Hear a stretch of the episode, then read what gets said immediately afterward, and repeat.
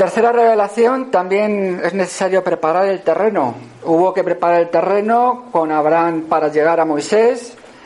Hubo que preparar el terreno con Jesús. Hizo falta los filósofos griegos de alguna forma para que el mensaje de Dios y, a través del Maestro Jesús fuese entendible, ya que a partir de entonces sí se conocía mejor en la sociedad humana de la Grecia clásica y a partir de entonces lo que es la reencarnación del alma, comentada por Sócrates y Platón. ¿Fue necesario eso? Pues claro que sí. Fue un proceso sociocultural importante también que nos llevaría luego al siglo de las luces, esto ya es para la preparación de lo que sería la tercera revelación. Vamos a ver qué ocurrió en esos entonces.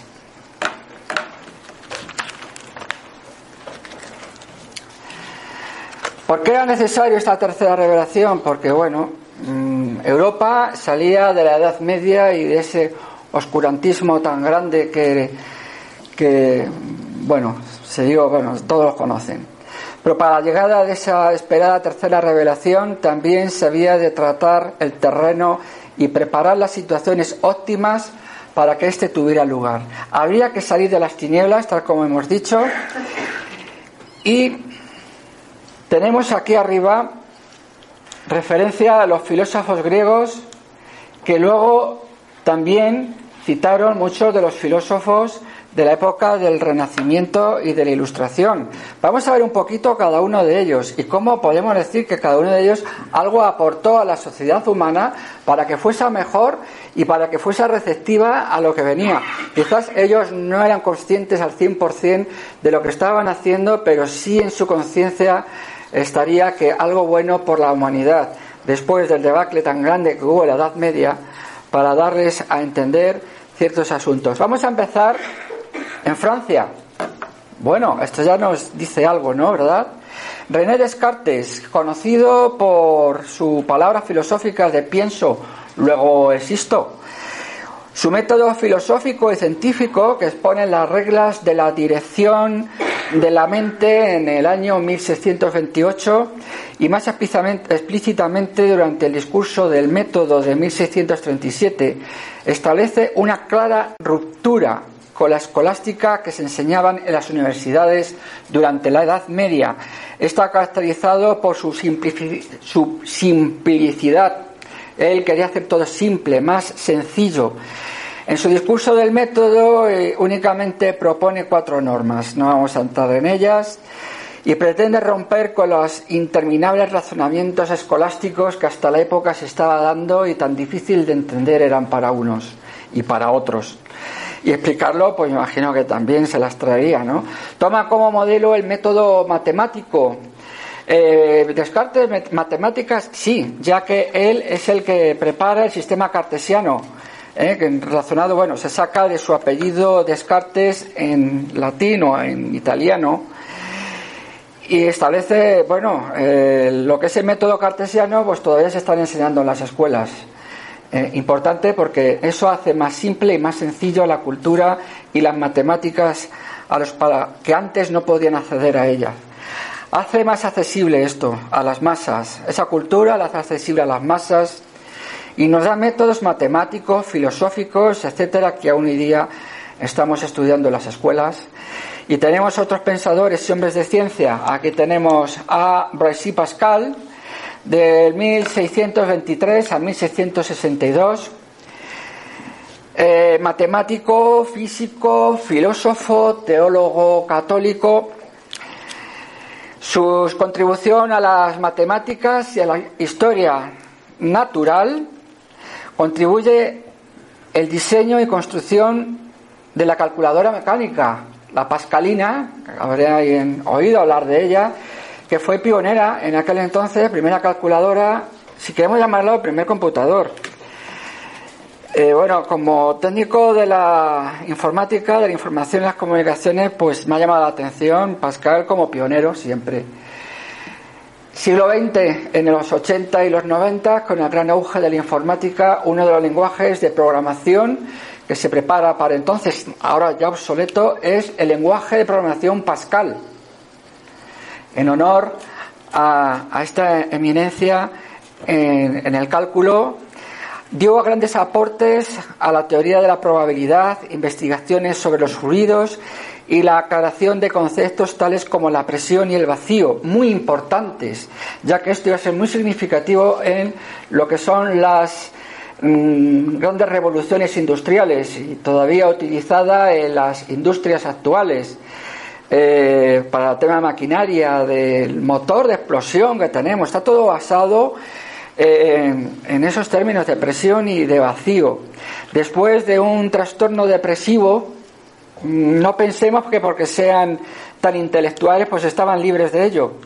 Tuvo un gran problema depresivo y a consecuencia también una gran experiencia religiosa profunda en el 1654, pero fue para bien porque eso significó para él un gran despertar de conciencia que le llevó a, a darse más tiempo, a dedicar más tiempo a la filosofía y a la teología. Bueno, estas baberines son, cada uno tiene un significado, no me lo sé todos. Los que han estado en las escuelas teológicas era como, quizás también la toga en, en otros lugares, era símbolo de la intelectualidad que ellos tenían. Nos queda ya a Voltaire, le voy a pronunciar tal como estaba, no liar. François Marie Roulet más conocido como Voltaire, fue escritor, historiador, filósofo y abogado francés que perteneció a la francmasonería y figura como uno de los principales representantes de la Ilustración. Ya vamos avanzando, ya en la época de la Ilustración, también en Francia, los tres se dan en Francia, un periodo que enfatizó el poder de la razón humana y de la ciencia en detrimento de la religión. Ojo, se referimos aquí a la religión de entonces, tan sometida desde la Edad Media. Mm, la cosa ha ido, ha ido cambiando. Dejamos ahí, ¿no? Hacían falta reformas teológicas en la religión. Bueno, vamos a ver lo que nos dijo un contemporáneo de Descartes. Ponemos cara a este gran espíritu. Gran espíritu actualmente acogido dentro del grupo, vamos a decirlo ahora, hemos hablado del espíritu de la verdad. El espíritu de la verdad no es un espíritu en concreto, es una gran playa de, de espíritus de diferentes épocas y lugares que se unen para traer el conocimiento a la humanidad a cada momento. Y es oportuno muchas veces de ser elegidos entre los pueblos de la humanidad, ya que ellos, al conocer bien la mente y el sentimiento humano, podían llegar mejor. Pero vamos a ver un poco más acerca de este señor, François Fenelon. Él trataba de mostrar un mundo utópico, escribió un libro, este, los viajes de Telémaco, en el cual él hacía una gran denuncia en contra, bueno, en principio en el libro este de los viajes de Telémaco fue un poco tácito. Hace una comparativa de cómo estaba funcionando la sociedad en diferentes lugares. Fue a lugares concretos que podían ser ejemplares para Francia en aquel momento. Era muy necesario. Estamos hablando de la época de Luis XIV y sin embargo, pues bueno, eh, él no estaba muy, muy acorde con la forma de llevar las cosas del rey, aunque tenía que estar al servicio y al respeto de la corona. Vamos a ver un poco más. Era pedagogo, ya que se le hizo la petición de un noble francés en el 1681 a escribir sobre una experiencia pedagógica en el Tratado de Educación de las Hijas. Eh, gran pedagogo entonces. Posteriormente eh, viaja a Poitiers, donde Luis XIV le confía la dirección de una misión. En el oeste de Francia, no, perdón, en el este de Francia se estaba dando los movimientos protestantes en los cuales él tenía que dirigirse ahí para hacer desistir de la creencia protestante. En principio, pues no tuvo gran éxito, pero la corona trata de someterlos a la fuerza pero Fenelón rechaza dicha ayuda. Él prefirió utilizar su retórica que luego posteriormente le llevó a un gran número de conversiones. Mm, esto es un hecho histórico y desde este, una exposición simplemente. No muestro ninguna. Yo soy aconfesional, pues si no lo saben, ni defiendo a católicos ni a protestantes, sino que eh, podemos decir que parte de la verdad está en cada uno de ellos. En este caso, eh, lo que tenemos que destacar es que él prefirió convencer a través de la retórica y de la palabra antes que a palos, como quería en ese momento hacer Luis XIV.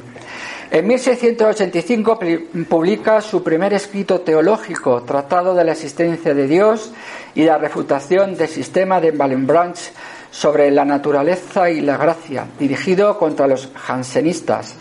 En ese mismo año hace un aporte a la retórica con su diálogo sobre la elocuencia.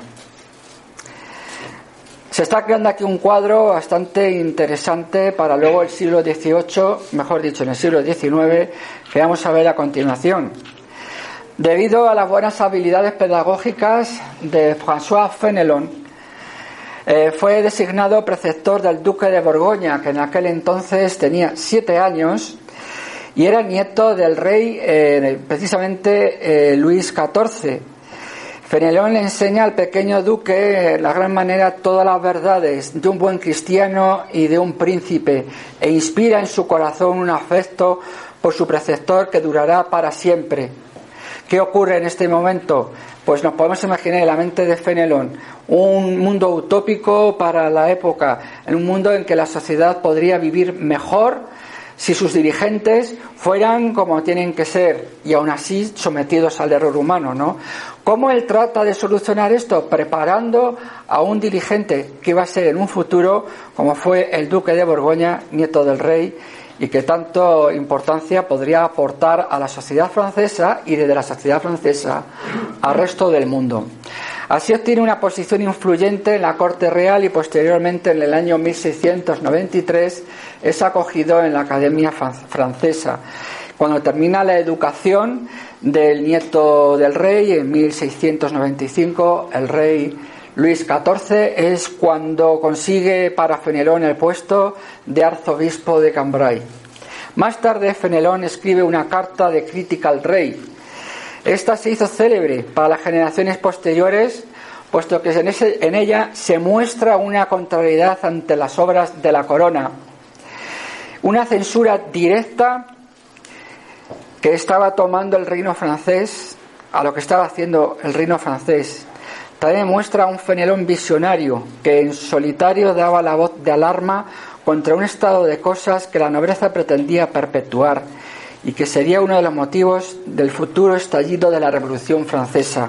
De alguna forma está haciendo entrever de que si el reino de Francia continuaba por donde iba, acabaría con una gran insurrección del pueblo.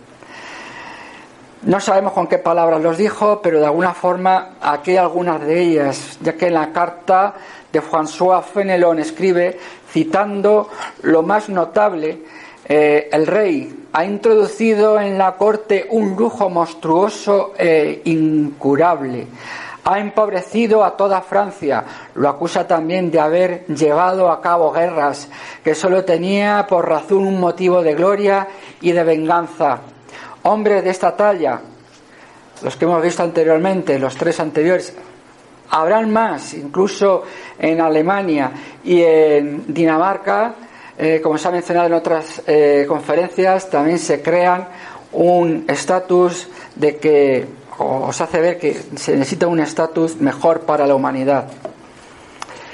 Pues fue Fenelón quien a través de la cultura, la retórica y el estandarte que él estableció, de él son las palabras igualdad, libertad y fraternidad. Fue él quien las acuñó, palabras que luego hicieron suya los revolucionarios franceses y que luego en el siglo XX tanta influencia pudo tener en la Declaración de los Derechos Humanos. Asociados con Fenelón a fines del siglo XVII, las nociones de libertad, de igualdad y fraternidad se difunden más ampliamente en el siglo de las luces.